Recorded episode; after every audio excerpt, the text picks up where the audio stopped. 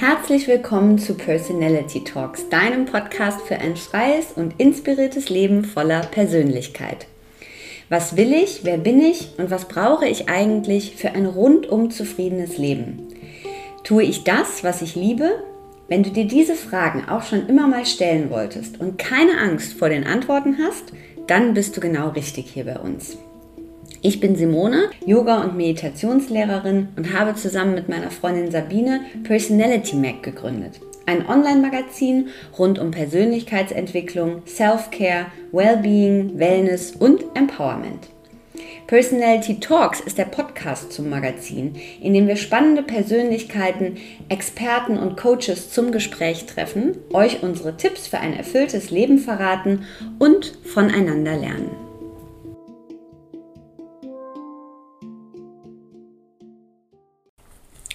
Mein heutiger Gast ist Dr. Wolfgang Krüger.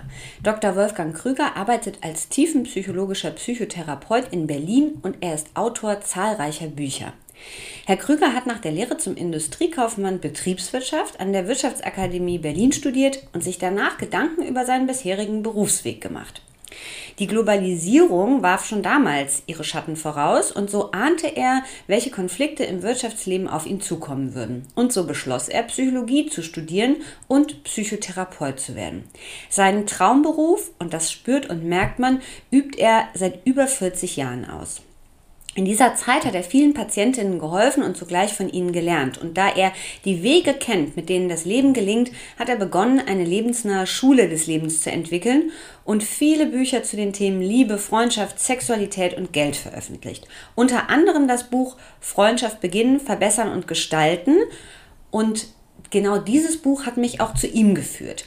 In dieser Folge mit ihm sprechen wir über die Idee, sich intensiv mit Freundschaften zu beschäftigen, über eine ideale Anzahl an Freunden, über eine sehr einfache und zugängliche Definition von Freundschaft, warum wir Verbindungen wie Freundschaften für ein gelungenes Leben brauchen, warum es manchmal kompliziert wird in Freundschaften, wie wir selbst zu einem guten Freund werden, wann es auch mal okay ist, eine Freundschaft zu beenden und über grundlegende Unterschiede zwischen Männer- und Frauenfreundschaften. Es ist ein sehr besonderes, sehr lehrreiches und sehr inspirierendes Gespräch geworden.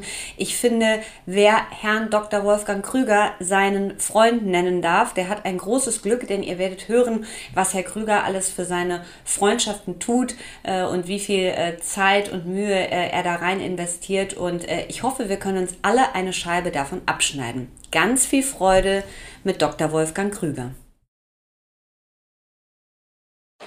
Herr Dr. Krüger, ich würde gerne mit einer Sache einsteigen, die ich bei Ihnen auf der Website gelesen habe. Und zwar schreiben Sie, seit über 40 Jahren arbeite ich als tiefenpsychologischer Psychotherapeut und in dieser Zeit habe ich vielen Patientinnen geholfen und zugleich von ihnen gelernt. Ich kenne inzwischen die Wege, auf denen das Leben gelingt und habe daher begonnen, eine lebensnahe Schule des Lebens zu entwickeln. Das fand ich total spannend und ich würde gerne wissen, was diese Schule des Lebens genau ist, von der Sie da sprechen. Ich habe mich immer gefragt, wie kann man im Leben glücklich werden? Was sind die Geheimnisse des Glücks? Wie können wir eine gute Partnerschaft führen? Was sind gute Freundschaften? Äh, wie können wir das überwinden, was wir Prokrastination nennen? Äh, die Aufschieberitis. Äh, wie können wir die eigene Familiengeschichte erforschen? Wir haben ja hunderte von Fragen, die uns im Alltag immer wieder beschäftigen. Und äh, ich habe mir vorgenommen, dass wir, äh, ich habe mir vorgenommen, dass ich dazu beitrage, eine solche Schule des Lebens zu gründen, wo wir das notwendige Wissen äh, erhalten können, äh, um uns die Grundlagen für ein besseres Leben anzueignen. Und diese Schule sieht wie genau aus, wenn ich mir das so vorstellen darf? Die sieht zunächst einmal so aus, dass wir uns dieses Wissen selber aneignen, dass ich selber begreife, auch in der Therapie. Ich habe ja mhm. jeden Tag eine sehr praktische Forschungsarbeit. Ich mhm. erlebe jeden Tag, höre ich Geschichten, äh, sehe, wie Zusammenhänge sind Mhm. Lese sehr viel, halte Vorträge, bin mit anderen im Austausch. Das ist kein Projekt, was man alleine macht. Mhm. Und habe für mich beschlossen, dass ich über alle Themen, die ich für wichtig halte, Bücher schreibe und dann jeweils ein Jahr an einem Thema sitze. Und äh, ich habe mittlerweile 16 Bücher mhm. und ähm, das wird im Grunde immer mehr. Und das Ganze soll so eine Bibliothek des Wissens werden, äh, dass ich das Gefühl habe, ich decke die wesentlichen Themen des Lebens ab und dazu reicht ein Leben gerade mal aus. Ach schön, das gefällt mir. Und eines äh, dieser Themen äh, ist auch das Thema Freundschaft. Wann haben Sie zuletzt privat über das Thema Freundschaft nachgedacht? Also zunächst einmal habe ich einen guten Freund seit über 40 Jahren, mit dem ich fast jeden zweiten Tag telefoniere. Und einmal in der Woche lange ist es für mich ein, ein tiefes Bedürfnis, äh, dass ich all die Themen, die ich nicht nur in meiner Ehe erzähle, dass ich die quasi sammle und diesem Freund und anderen erzähle. Ich habe einen, einen größeren Freundeskreis, aber so drei sehr enge Freunde. Und jeweils nach dem Thema, im Grunde rufe ich andere Freunde an und mhm. erzähle denen das. Und das ist für mich einfach ein Herzensbedürfnis, mich da auszutauschen. Toll. Warum glauben Sie, oder vielleicht glauben Sie es auch gar nicht, aber ich gehe mal davon aus, ähm, dass wir äh, Freundschaften für ein gelungenes und glückliches Leben brauchen?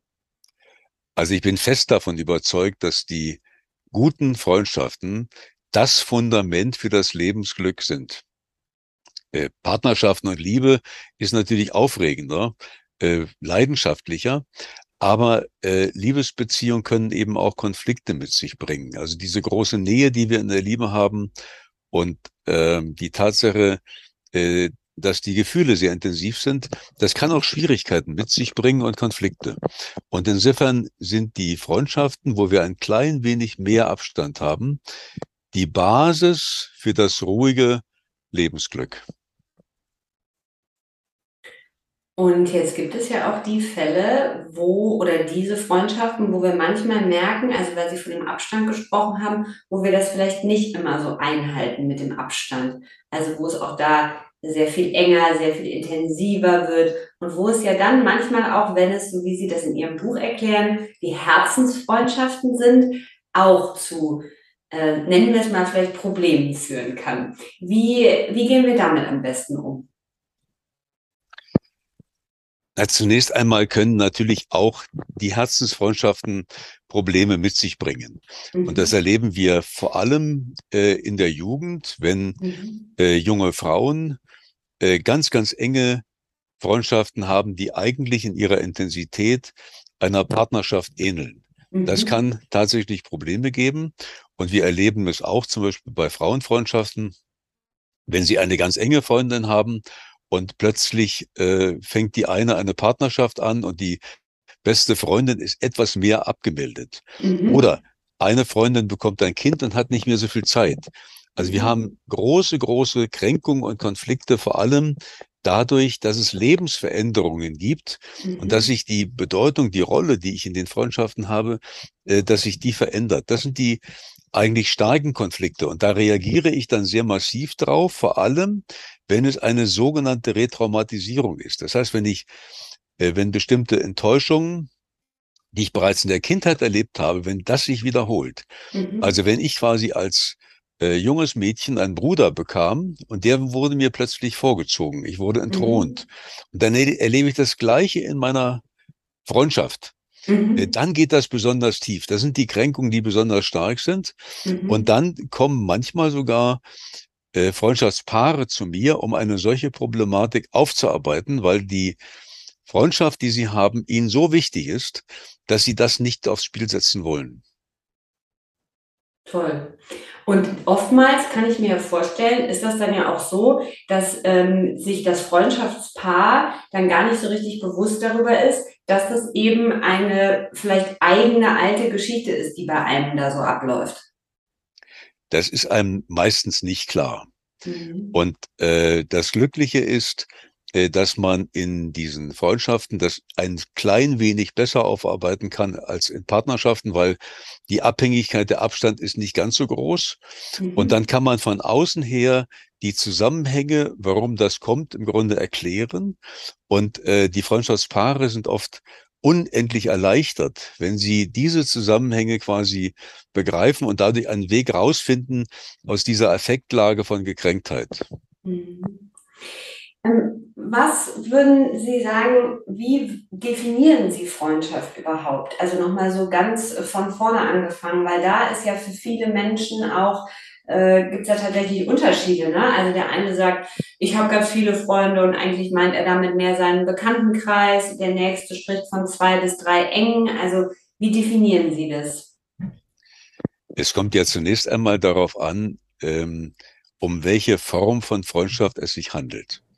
Ähm, Aristoteles hat vor 2000 Jahren unterschieden, wenn man das mal modern übersetzt, mhm. in die Herzensfreundschaften. Dann gibt es die Vitamin B-Beziehung, das sind die Freundschaften im Grunde für den Nutzen. Und dann gibt es die Freizeitfreundschaften, wir würden heute vielleicht sagen Alltagsfreundschaften. Mhm. Und wenn man mal die Herzensfreundschaften nimmt, dann kann man sagen, eine Herzensfreundschaft ist zunächst mal eine Sympathiebeziehung, also mhm. eine Beziehung einer großen emotionalen Anziehung. Mhm. Das zweite wäre, dass man eine Herzensfreundschaft möglichst alles erzählen kann, also auch peinliche Situationen. Und dort kann ich auch erzählen, dass meine Ehe in der letzten Zeit etwas schwierig ist und am liebsten mhm. würde ich fremdgehen. Und ich weiß, dass der andere äh, das versteht mhm. und zumindest mal nicht verurteilt.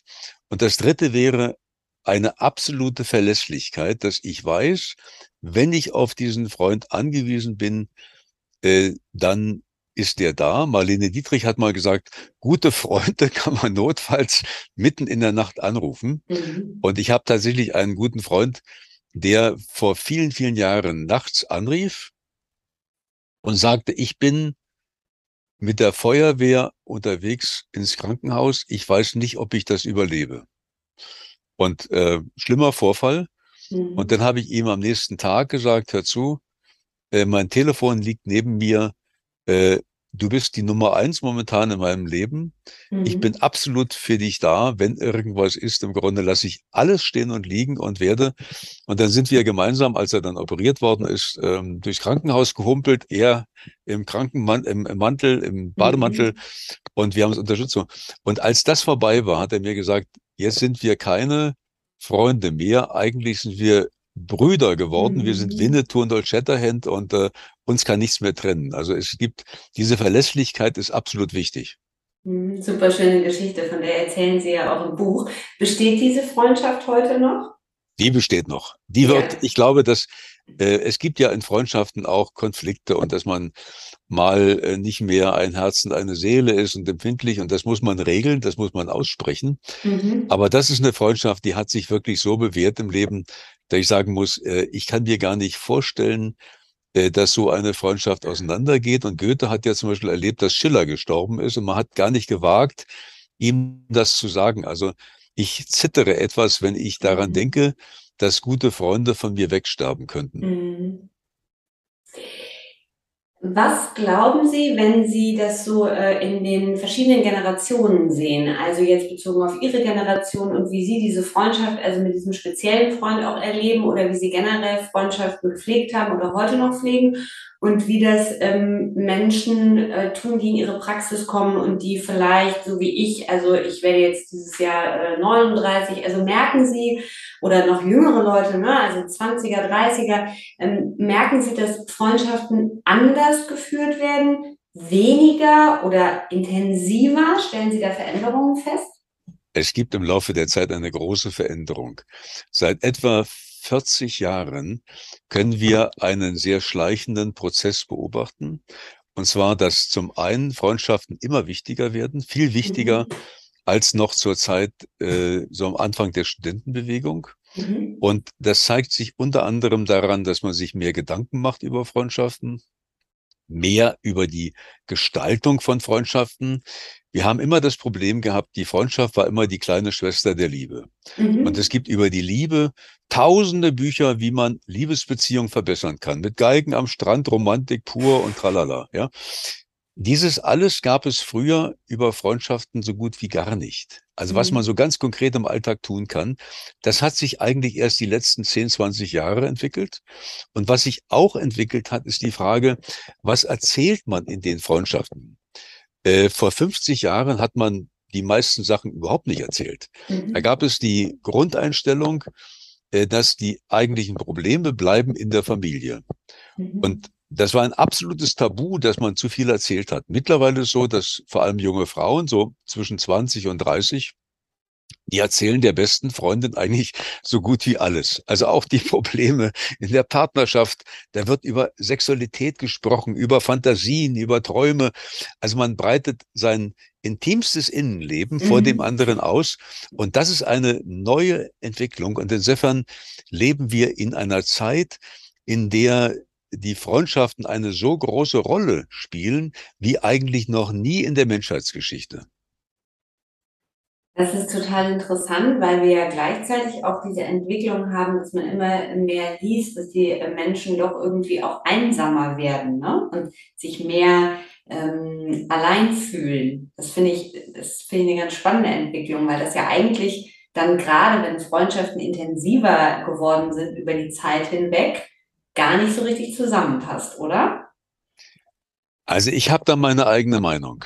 Mhm. Ähm, ich glaube, dass wir das Problem Einsamkeit heute mehr wahrnehmen als früher. Mhm. mhm. Ich bin sehr im Zweifel, ob es das Problem Einsamkeit mehr gibt, als das früher der Fall war. Das heißt, wir leben in einer sehr bindung, grundsätzlich in einer sehr bindungsstarken Zeit. Allerdings eines dazu sagen, nämlich, dass wir auch in einer Zeit leben, wo man grundsätzlich allein leben könnte. Also Frauen sind selbstständiger als früher. Mhm. Äh, und wir sind durch den Freundeskreis, den wir haben, sozialer abgesättigt. Also wir können mehr alleine leben und das nehmen mhm.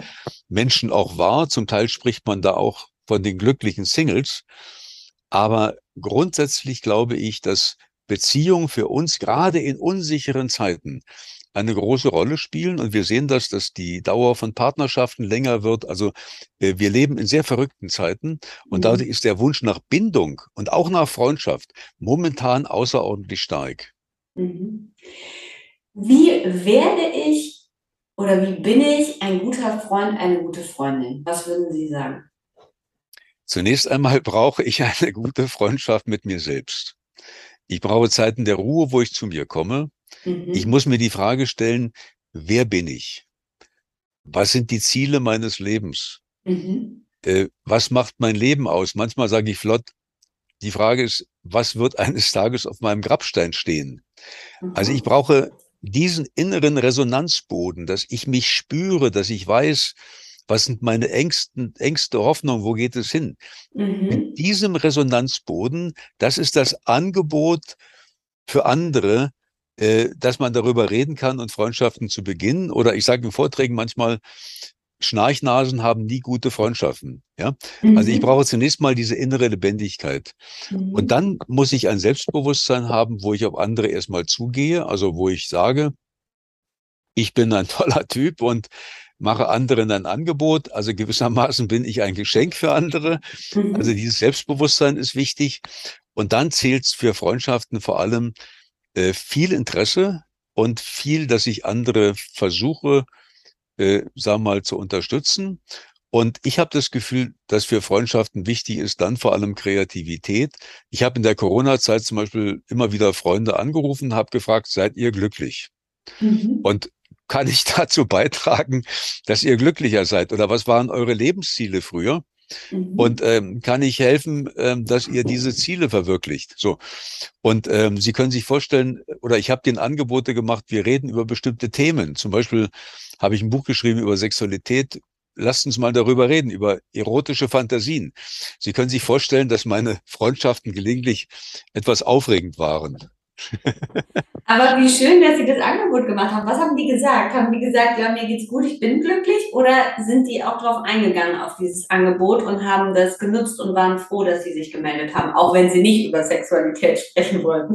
Also beim Thema Sexualität war es 50-50. Ja. ja. Und ähm, beim, beim Thema Geld, da habe ich ein Buch geschrieben über Geld, da war es ganz mhm. heikel im Grunde, mhm. weil man merkte, wenn man so über Gelderlebnisse in der Kindheit sprach, da ging es wirklich ums Eingemachte. Und beim mhm. Thema Glück, da haben die meisten gesagt, da muss ich nachdenken. Mhm. Äh, und darüber nachdenken, was waren meine, was waren meine Wünsche und Ziele in der Jugend. Also da haben die meisten mhm. Bedenkzeit gebeten. Und dann habe ich den meisten, die ich lange kenne, sehr lange kenne, auch das Angebot immer gemacht, wir gucken uns zusammen Fotoalben an und äh, wir erzählen uns gegenseitig Geschichten. Mhm. Unendlich spannend, wenn ich Menschen, die ich schon lange kenne, dass man da mal ähm, gemeinsam die Vergangenheit erforscht und dann viel mehr begreift, warum der andere so handelt, wie er das manchmal macht. Mhm. Ach, schön. Würden Sie sagen, das finde ich immer eine total spannende Frage, wenn Sie auf Ihren äh, Freundeskreis ähm, blicken, dass ähm, das alles Freundschaften aus, ähm, ich sage mal, denselben Gefilden sind, also die äh, vielleicht wie Sie sehr therapeutisch unterwegs sind, mit denen Sie dieselben Werte und Vorstellungen teilen, oder ist der Freundeskreis auch sehr bewusst ähm, so, dass er sich aus unterschiedlichen Professionen, aus unterschiedlichen Schichten mit unterschiedlichen Werten zusammensetzt. Und glaub, was glauben Sie, wie wichtig das ist? Also ich brauche in Freundschaften zunächst einmal eine gemeinsame Basis. Äh, das kann manchmal Sport sein, das kann Singen sein, unterschiedliche Interessen. Mhm. Bei mir ist es so, dass ich Freunde brauche, mit denen ich reden kann. Mhm. Und äh, ich kann mir keine Freundschaften vorstellen mit Menschen, die zum Beispiel nicht Bücher lieben. Mhm. Also alle Freunde, die ich habe, also äh, sind eigentlich ausgesprochene Bücherliebhaber, aber mhm. sie kommen aus unterschiedlichen Bereichen. Also viele sind auch therapeutisch tätig, das sind auch Kollegen von mir. Mhm. Aber ich habe eine, an, zwei Angewohnheiten. Das eine ist, ich fahre unendlich gerne Fahrrad und da lerne ich dann Leute kennen, die auch gerne Fahrrad fahren mhm. und mit mir diese Leidenschaft teilen. Und ich habe die Angewohnheit, dass ich bei großen Festen mir etwas zu essen hole und mich dann in einen Sessel setze und dann gucke, wer mich anspricht. Also wer mhm. mir gefällt, wer irgendwie eine besondere Ausstrahlung hat. Und auf den gehe ich dann zu und sage, hallo, also das Buffet ist ja heute wieder besonders schön. Und äh, gucke dann, was der andere dann äh, darauf erwidert. So. Und mhm. oft ergeben sich daraus Freundschaften. Und das können Künstler sein, Musiker mhm. sein, mhm. Leute aus ganz anderen Bereichen, mhm. was manchmal den Vorteil hat, dass wir uns gegenseitig unendlich loben können, mhm. weil dort überhaupt keine Rivalität, also kein Vergleich ja. im Grunde da ist. Ja. Und insofern sind solche Freundschaften manchmal sogar ähm, etwas ähm, weniger äh, spannungsgeladen, mhm. als das manchmal Freundschaften sind mit Leuten, die zum Beispiel auch Bücher schreiben. Mhm. Mhm. Ähm, jetzt gibt es ich muss noch mal auf eine Frage, auf eine Sache zurückgehen. Sie haben gesagt, ähm, eine wichtige Voraussetzung, äh, um ein guter Freund zu sein, eine gute Freundin zu sein, ist auch, dass wir selber wissen, wer bin ich, was will ich, was, was treibt mich an. Jetzt würde ich mal sagen, es gibt ja doch viele Menschen auch, die sich nicht damit auseinandersetzen. Also die auf die Frage, wer bin ich, eigentlich nicht direkt eine Antwort geben können. Glauben Sie, dass dann die Qualität der Freundschaft eine andere ist oder dass es gar nicht erst möglich ist, so eine wie im Buch definierte Herzensfreundschaft überhaupt einzugehen? Also glauben Sie, dieses sich selber kennen grundlegend ist immer die Basis dafür, dass wir überhaupt in Verbindung mit anderen richtig sein können? Das wäre eine wünschenswerte Basis. Sie ist nicht immer da. Mhm. Es gibt ja auch Freunde, die einfach füreinander da sind, die äh, zusammen Sport machen, die Wanderungen machen, die sich unterstützen im Krankheitsfall, die gut miteinander reden können. Was ich jetzt gemacht habe, ist, dass ich den Anspruch so ganz nach oben mal mhm. gehoben habe, um zu sehen, was wünschenswert wäre. Mhm. Ja? ja? Und wir kennen das alle, dass wir manchmal Freundschaften haben, wo wir nichts tun können, wie zum Beispiel in der Corona-Zeit. Da kann man nicht viel unternehmen. Und wir merken, es gibt manchmal Freundschaften, die fast so ein bisschen langweilig dann sind, ja, mhm. ähm, weil man gar, sich gar nicht so viel zu sagen hat.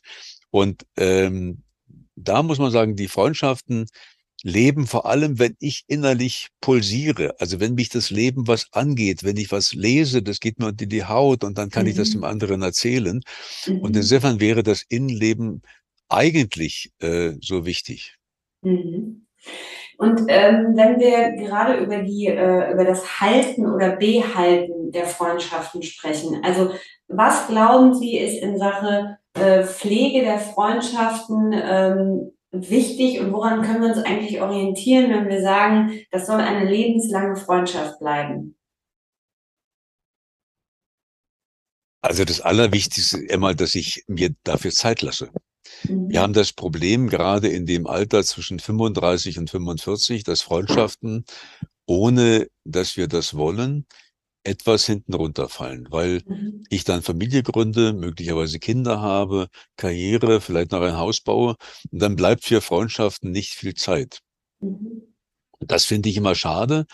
Äh, ich nehme mir für Freundschaften relativ viel Zeit und manchmal setze ich mich auch hin und überlege, äh, wie sind meine Freundschaften, was kann ich tun? Und ich nehme auch die Zeit, dass ich einmal im Jahr meinen besten Freunden einen Freundesbrief schreibe und dann mal reflektiere, was hat sich in diesem Jahr ereignet.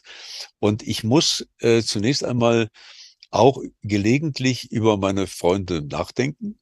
Und dann tue ich etliches äh, für die mhm. Freundschaften, indem ich zum Beispiel immer einmal im Jahr so eine Fahrradtour zu den Kranichen anbiete, wo es so ganz romantisch ist, wenn die Sonne untergeht. Mhm. Also Freundschaften brauchen auch gemeinsame Erlebnisse. Mhm. Oder wir gehen zusammen, ich habe einen Kinokreis, da gehen wir alle zusammen ins Kino. Also man muss für Freundschaften, damit sie lebendig sind, damit man so ein soziales Dorf hat, muss man einiges tun. Was würden Sie sagen, was haben Sie zuletzt von Ihren Freundschaften gelernt? Ich habe einen guten Freund, der anders ist als ich, also eigentlich eine gute Ergänzung. Und der ist ähm, durchsetzungsfähiger, um nicht zu sagen, manchmal ein wenig auf Krawall gebürstet. So. Und das habe ich von dem gelernt. Und der hat mir gesagt, dass er von mir gelernt hat, etwas sparsamer zu sein und etwas Geld zurückzulegen. Und das Interessante ist, dass wir uns im Laufe der vielen, vielen Jahre, die wir uns kennen, haben wir uns sehr angenähert. Wir haben uns angeglichen in unseren Charaktereigenschaften. Mhm. Spannend.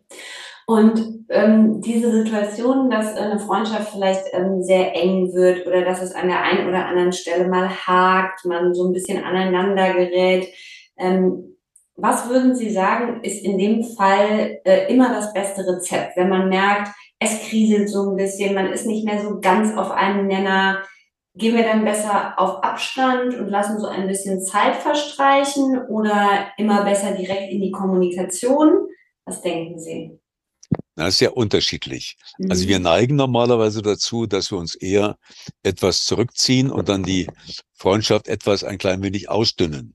Das mhm. ist natürlich als Konfliktmuster zunächst einmal gar nicht mal falsch, mhm. weil wenn ich mich sehr aufrege über den anderen, kann es auch sein, dass eine zu große Abhängigkeit da war und das sollte ich äh, gucken, dass ich auch andere Freundschaften noch habe. Mhm. Wir müssen nur eines bedenken. Wir leben in Deutschland in einem Land mit einer großen Konfliktangst. Es gibt Länder, wo man Konflikte als Möglichkeit betrachtet mhm. und wo man viel eher Dinge auch lustvoll ausspricht und mal aneinander gerät, ohne den anderen dabei zu verletzen. Und mhm. wir haben in Deutschland keine gute Konfliktkultur.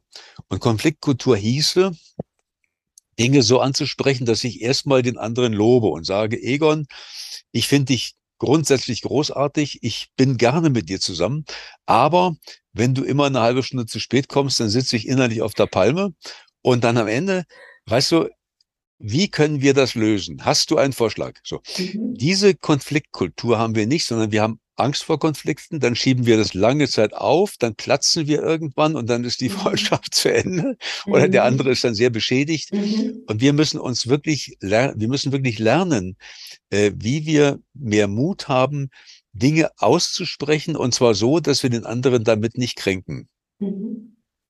Ja. Und jetzt ist es ja so, dass wir uns im Laufe eines Lebens verändern, sehr verändern, in jeder Lebensphase. Und es gibt ja, so habe ich das beobachtet, äh, für mich persönlich Freundschaften, ähm, die sich mit verändern, weil sich eben der Freund, die Freundin auch verändert. Und es gibt Freundschaften ja so, wenn wir ganz weit zurückgehen von ganz früher, wo das vielleicht nicht immer so funktioniert. Ähm, was glauben Sie? Ist es ähm, norm, also in einem gewissen Sinne normal auch, dass ähm, verschiedene Freundschaften sozusagen, ähm, ich will nicht sagen verloren gehen, aber dass die dann nicht mehr so einen Fortbestand haben, dass neue hinzukommen und dass sich das im Laufe eines Lebens äh, immer so verändert? Also wir haben an sich haben wir ein Ideal von Beständigkeit. Und immer wenn ich Geburtstag habe, singen wir vier Lieder. Und das erste Lied ist immer wahre Freundschaft soll nicht verhanken. Ja, also wir haben mhm. eigentlich das Ideal, die Freundschaft ist ein Fels im Strudel ja. des Lebens und wir haben sie von Kindheit an und das bewahren wir. Das ist das mhm. Ideal. Mhm. Das geht aber oft nicht in Erfüllung. Und wir mhm. wissen, innerhalb von sieben Jahren scheitern bei uns allen 50 Prozent unserer Freundschaften. Wir sind alle mhm. wie riesige Durchgangsbahnhöfe. Früher, wenn man noch Adressbücher hatte, dann war man erschrocken. Wenn man nach mehreren mhm. Jahren mal durchgeguckt hat, wer da alles, also auch Beziehungen, die ganz gut waren, ja. aber die sich im Laufe der Zeit verleppern. Mhm. Und insofern gebe ich Ihnen völlig recht. Selbst die Herzensfreundschaften haben eine Durchschnittsdauer von über 30 Jahren. Also die sind mhm. oft lebenslänglich. Aber ansonsten mhm. gilt, Ansonsten gilt im Grunde, dass wir in Freundschaften eine große Veränderung haben. Mhm. Und das ist unendlich wichtig, dass wir uns immer wieder auf den Weg machen, immer wieder neu auf Freunde finden und das ergänzen. Mhm. Und das eigentliche Kernproblem des Lebens ist, dass mit 50 Jahren viele Menschen resignieren, weil sie diesen Wandel nicht hinbekommen und als kränkend erleben. Und die vereinsamen dann im Alter. Und das mhm. heißt auf gut Deutsch, wir müssen auch im Bereich der Freundschaft immer wieder neugierig bleiben und daran glauben, äh, dass es wieder andere Menschen im Grunde gibt, indem wir die, wo sich das langsam verleppert, etwas mhm. ersetzen. Spannend. Äh, glauben Sie aus Ihrer Beobachtung und auch nicht nur aus Ihrer Beobachtung, aus Ihrer Arbeit heraus, dass es grundlegende Unterschiede in den Männerfreundschaften und den Frauenfreundschaften gibt? Das ist, muss man sagen, mein meine tiefe Sorge, die es eigentlich gibt. Mhm. Wir wissen, dass über zwei Drittel aller Frauen mindestens eine sehr gute Herzensfreundin haben, aber nur mhm. ein Drittel der Männer. Mhm. Äh, wir Männer sind Helden. Wir wollen stark sein. Wir haben Schwierigkeiten, anderen Schwächen einzugestehen. Und vor allem haben wir das, wenn wir unter Männern sind.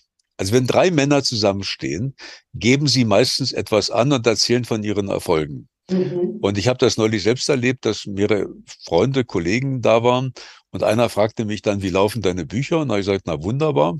Und er sagte der, wer liest denn sowas? Ja, das ist so eine typische Art von, ja. von Männern. Ich bin mittlerweile da etwas auf Abstand gegangen bei dem Typen. Aber das ist im Grunde typisch. Während Frauen viel mehr auch von Schwächen erzählen und dann entsteht ja. ein Gefühl von Solidarität und Zusammengehörigkeit. Mhm. Mhm. Und ähm, nur ein Drittel aller Männer hat eine wirklich gute Freundschaft. Mhm. Und viele Männer sagen dann, ich bin am besten mit meiner eigenen Frau befreundet. So, und dann ist die Frage, was machen denn diese Männer, wenn sie Eheprobleme haben? Mhm. Weil sie dann bei einer Trennung die Freundschaften verlieren. Und mhm. das zeigt quasi, dass die geringere soziale Absicherung, die Männer haben, führt im Grunde dazu, dass Männer viel mehr in tiefe Krisen im Grunde reingeraten, als das bei Frauen der Fall sind. Also mhm. die äh, guten Frauenfreundschaften schützen die Frauen vor allem bei Trennung, bei, bei großen Krisen, auch bei schweren Erkrankungen, mhm. während Männer sehr häufig dann in ein großes Loch fallen. Und wir haben immer die Hoffnung gehabt, dass sich das in der jungen Generation ändert. Aber mhm. mittlerweile ist es so, dass wieder ein Männerbild auftaucht in der Gesellschaft. Und wenn man sich unter Politikern mal anguckt, wer so bei den Politikern Politikern heute gewählt wird, mhm. dann hat man das Gefühl, da kommt eine Männlichkeit des Mittelalters gelegentlich wieder durch, mhm. äh, wo ich meine Skepsis habe, äh, ob nicht gerade was Männlichkeit anbetrifft, manchmal fast das Rad etwas zurückgedreht wird. Mhm. Spannend. Ähm, Sie haben, äh, das habe ich glaube ich auch auf der Website gelesen, äh, sagen Sie, erkenne dich selbst und begreife das Leben, um glücklich zu werden. Was würden Sie sagen, was haben Sie über die Jahre hinweg durch Ihre Freundschaften und durch die Freunde, die Sie begleitet haben oder bis heute ja noch begleiten, äh, was haben Sie erkannt? ich habe vor allem erkannt, dass man Krisen durchstehen kann. Ich habe ja die Freunde vor allem gebraucht, wenn ich sehr krank war, bei Trennungen, äh, bei schwersten Konflikten im Leben, die man gelegentlich hat, äh, wo ich mit manchen Freunden jeden Tag oder jeden zweiten Tag telefoniert habe und die mir dann eine bestimmte Sicht vermittelt haben. Und mhm. ich habe durch die Freunde vor allem gelernt, dass man eigentlich im Leben alles überstehen kann, dass man überall rauskommt, dass man keine Angst haben muss, mhm. sondern dass man in irgendeiner Weise, es gibt immer einen Weg. Das war die, mhm. das tiefste Erlebnis eigentlich, das, was die Freunde mir gezeigt haben. Mhm. Und jetzt arbeiten Sie ja seit über 40 Jahren als tiefenpsychologischer Psychotherapeut. Würden Sie sagen, also ist es, ist das, was Sie von den Patientinnen in dieser Zeit gelernt oder erkannt haben, geht das in dieselbe Richtung oder ist das was ganz anderes? Also ich bin zunächst einmal von diesem Beruf regelrecht beglückt, weil ich jeden Tag etwas lerne und zwar vor allem, wie Leben gelingt. Also wie Menschen mhm. aus Ängsten rauskommen, aus mhm. Beziehungsängsten, wie äh, Partnerschaften gelingen. Äh, ich erlebe mit, wie es einen Zusammenhang geht, gibt zwischen früheren Generationen dessen, was in der Familie passierte und dem, wie Menschen geprägt worden sind. Mhm. Aber ich habe eine, was ich mitbekommen habe vor allem, ist eine unendliche Überzeugung, dass Leben gelingen kann, dass Entwicklung gelingen kann und egal mhm. in welchem Lebensalter, ich habe Patienten zum Teil, die sind Ende 70, dass wir in jedem Lebensalter noch einmal neu den Schwung haben können, unser Leben zu verändern. Das finde ich sehr positiv. Dabei hört man ja eigentlich oft aus der Psychotherapie, dass äh, ab einem gewissen Alter Dinge gar nicht mehr so veränderbar wären oder so verändert werden können. Es gibt einen Schriftsteller, Garcia Marquez, der gesagt hat, wirklich ändern können wir uns erst, wenn wir das Ende sehen.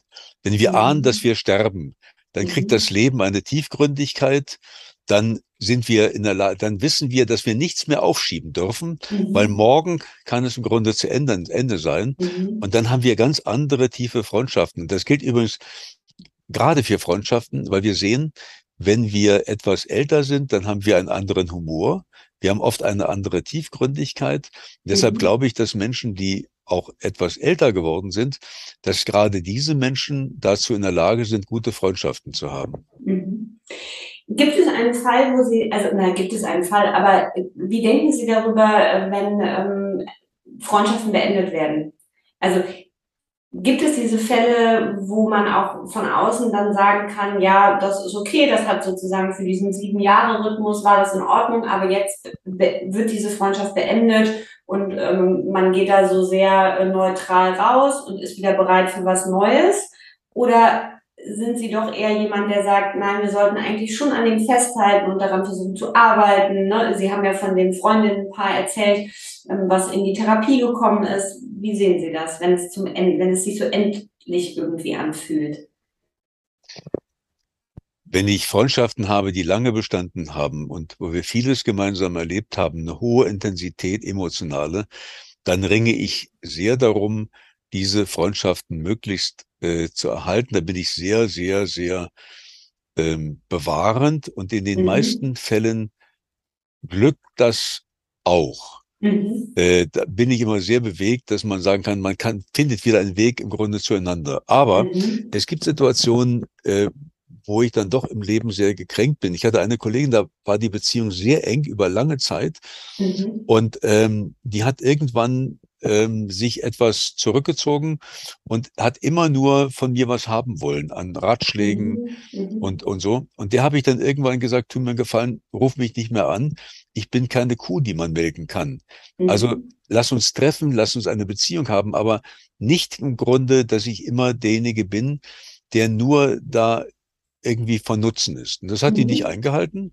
Und daraufhin habe ich ihr eine wütende E-Mail geschickt und habe geschrieben, das sei jetzt im Grunde Schluss. Jetzt ist mhm. Ende, jetzt ist Pampe im Grunde.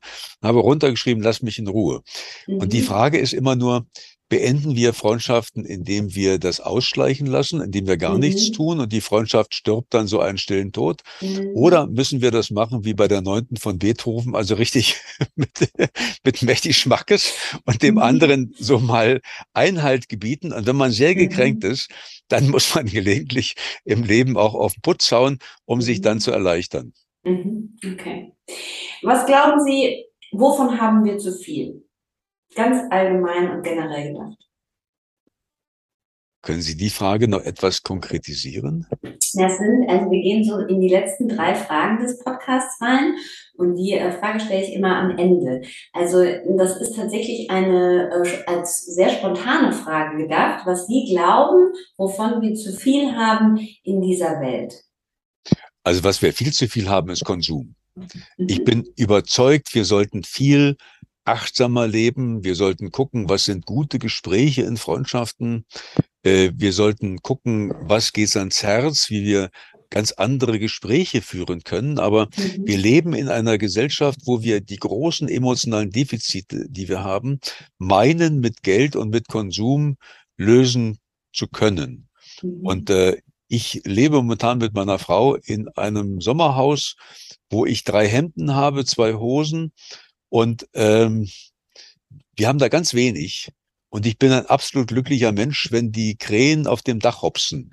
Und wir müssen wirklich drüber nachdenken, gerade in einer Zeit im Grunde von Klimakatastrophe. Und wir müssen drüber nachdenken, äh, was im Leben macht uns wirklich glücklich. Und das sind vor allem menschliche Begegnungen.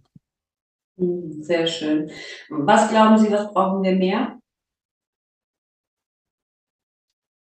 Was wir brauchen, ist mehr innere Kreativität, was Kinder haben. Kinder haben so eine intrinsische Motivation, aus sich selbst heraus sich zu beschäftigen und fantasievoll zu sein mhm. und Ziele zu haben im Leben. Wir sollten uns daran erinnern, an die großen Ziele des Lebens, was wir immer im Grunde wollten. Und das sind immer Ziele, die ich mir nicht erkaufen kann, sondern Ziele, die manchmal etwas anstrengend sind. Also wir sollten das Ziel haben, die Welt zu verbessern. Wir sollten mhm. Visionen haben und dann uns mit anderen zusammenschließen und gucken, dass wir diese Vision in irgendeiner Weise realisieren. Schön. Was ist Ihr Ziel? Das müssen Sie mir jetzt verraten. Also das eine Ziel ist, dass ich gerne äh, die Welt etwas verbessern würde. Deshalb nehme ich momentan an Klimaprojekten teil, mache in der Richtung im Grunde viel. Und ähm, das andere Ziel ist, ich will die Welt verstehen. Ich habe als Kind immer das Gefühl gehabt, ich habe die Erwachsenen ehrlich gestanden nicht verstanden. Ich fand mhm. vieles einfach schon als, als kleines Kind im Grunde verrückt. Und dann habe ich irgendwann, als ich Jugendlicher war, gedacht, ich will die Welt verstehen, ich will Menschen verstehen, mhm. ich will mich verstehen.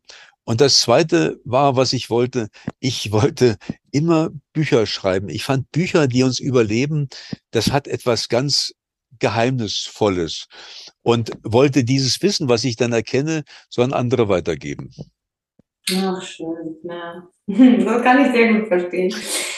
Was, ähm, welches Buch würden Sie den äh, Hörerinnen empfehlen? Also ein Buch, das Sie, äh, und ich weiß natürlich, da wird wahrscheinlich die Auswahl mit einem Buch sehr, sehr schwer sein für Sie. Also es können auch zwei sein sonst, aber was Sie zuletzt gelesen haben und sehr, sehr inspirierend fanden. Und das kann im Zusammenhang mit diesem Podcast, mit dem Thema stehen, muss aber nicht.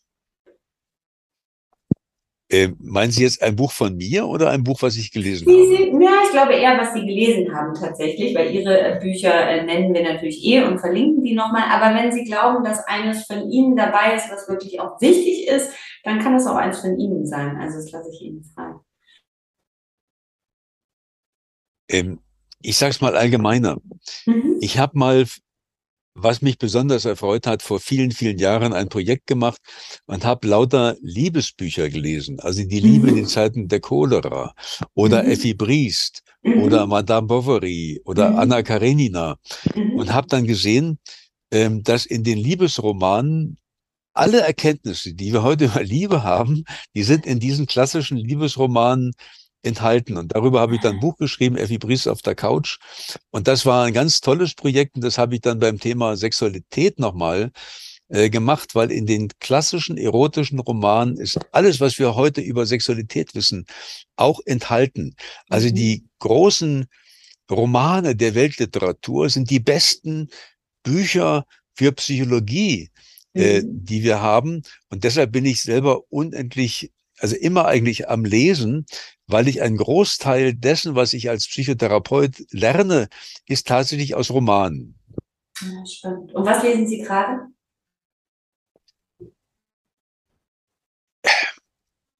Ich bin gerade dabei. Ich habe jetzt gerade gelesen Treibsand von Mankell, was mhm. mich zutiefst angerührt hat, weil ich gesehen habe, dass der zum gleichen Tag Geburtstag hatte, wie ich im gleichen Jahr geboren ist und dann äh, verstorben ist. Und das ist mir richtig unter die Haut gegangen. Mhm. Schön.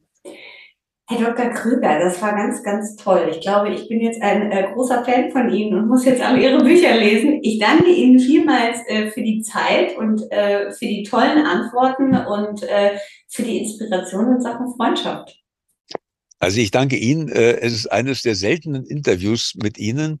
Äh, Sie haben keine Routinefragen gestellt, sondern Sie haben mich manchmal äh, etwas zum Nachdenken gebracht oder ich, ich war immer kurz äh, verblüfft äh, über die Art, wie sie so ganz geschickt denken, aber sie haben äh, dadurch erreicht, dass ich nicht zu sehr in eine Routine des Antwortens reingekommen bin. Ja. Vielen Dank, ganz lieben Dank.